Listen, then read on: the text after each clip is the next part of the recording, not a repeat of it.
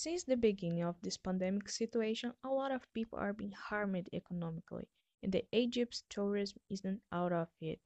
Tourism in Egypt is a success an important activity.